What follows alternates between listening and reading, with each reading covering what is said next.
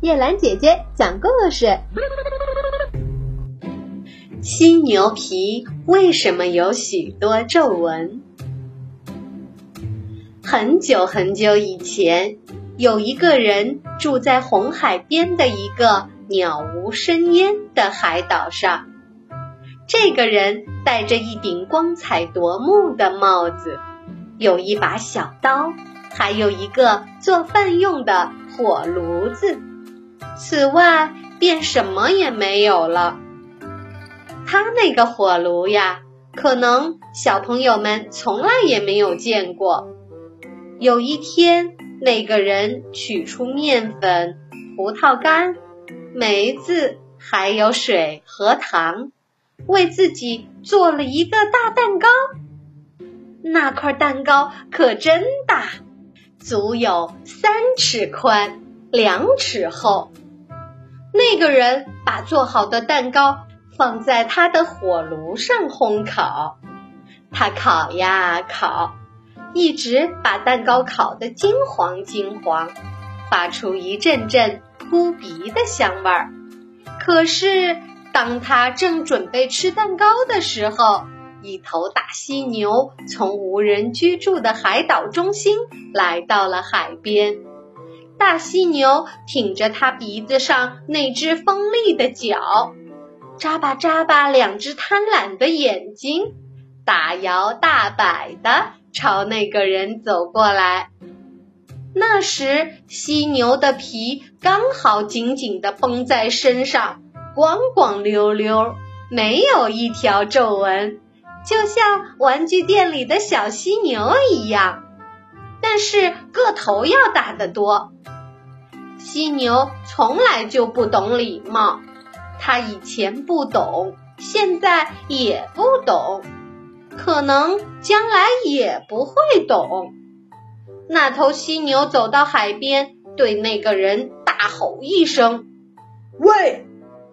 这一吼吓得那个人丢下蛋糕，慌慌张张地爬上了一棵棕榈树。犀牛用鼻子撞翻了火炉，那块大蛋糕就掉在沙滩上，翻了两个滚儿。这下犀牛用它鼻子上那只锋利的角穿起蛋糕，狼吞虎咽的把蛋糕吃个精光。然后它摇晃着尾巴，又朝那无人居住的海岛中心走去。犀牛走远以后，那个人从树上跳下来，抱着他的火炉，嘴里念出了两句话。这两句话，小朋友们也许从来没有听过。我现在念给你们听：谁吃掉我的大蛋糕，准就一定要把煤倒。他这两句话后来果真应验了。因为星期五之后，红海上卷起了一股热浪，人们都热得脱掉了衣服。海岛上那个做蛋糕的人，连他那顶发光的帽子都摘掉了。犀牛到海边洗澡之时，也脱掉了他那张皮。那时，犀牛皮有三颗纽扣，模样就像一件雨衣。犀牛对蛋糕的事儿提也不提，因为五个星期之前，他把那块大蛋糕吃的一点儿也不剩。犀牛摇摇摆摆地走进水里，用鼻子吹水泡，把他那张皮留在了沙滩上。不一会儿，做蛋糕那个人来到海滩。发现了犀牛皮，他对着犀牛皮笑了笑，搓着双手围着犀牛皮跳了三圈舞，然后他跑回自己的帐篷，装了满满一帽子蛋糕屑，因为那人除了蛋糕什么也不吃，而且从来不把洒在地上的蛋糕屑扫出帐篷。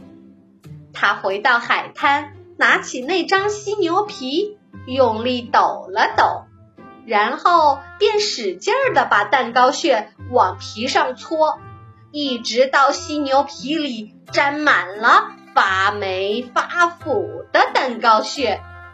然后那人又爬上棕榈树，只等犀牛洗完澡来穿他的犀牛皮。犀牛果然拿起皮就往身上穿，他刚扣完三颗纽扣，就觉得浑身痒的难受。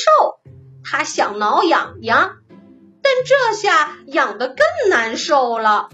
犀牛痒得倒在沙滩上打滚。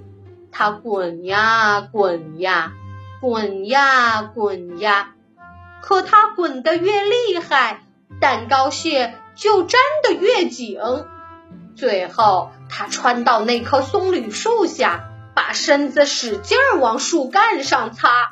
它擦呀擦呀擦呀，它擦得那么厉害，皮上的三颗纽扣也给擦掉了，肩上、肚子上。腿上也给擦起了皱纹，他的脾气越加暴躁，擦的也就越使劲儿了。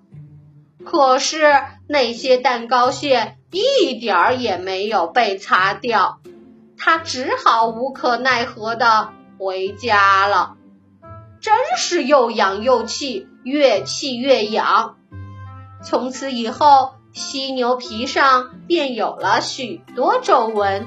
并且犀牛的脾气也越发暴躁，这都是因为它的皮肤下面有蛋糕屑的缘故。那个做蛋糕的人等犀牛走远之后，从树上溜下来，戴上他那顶光彩夺目的帽子，带着他那只烤蛋糕的火炉。到很远很远的地方去了。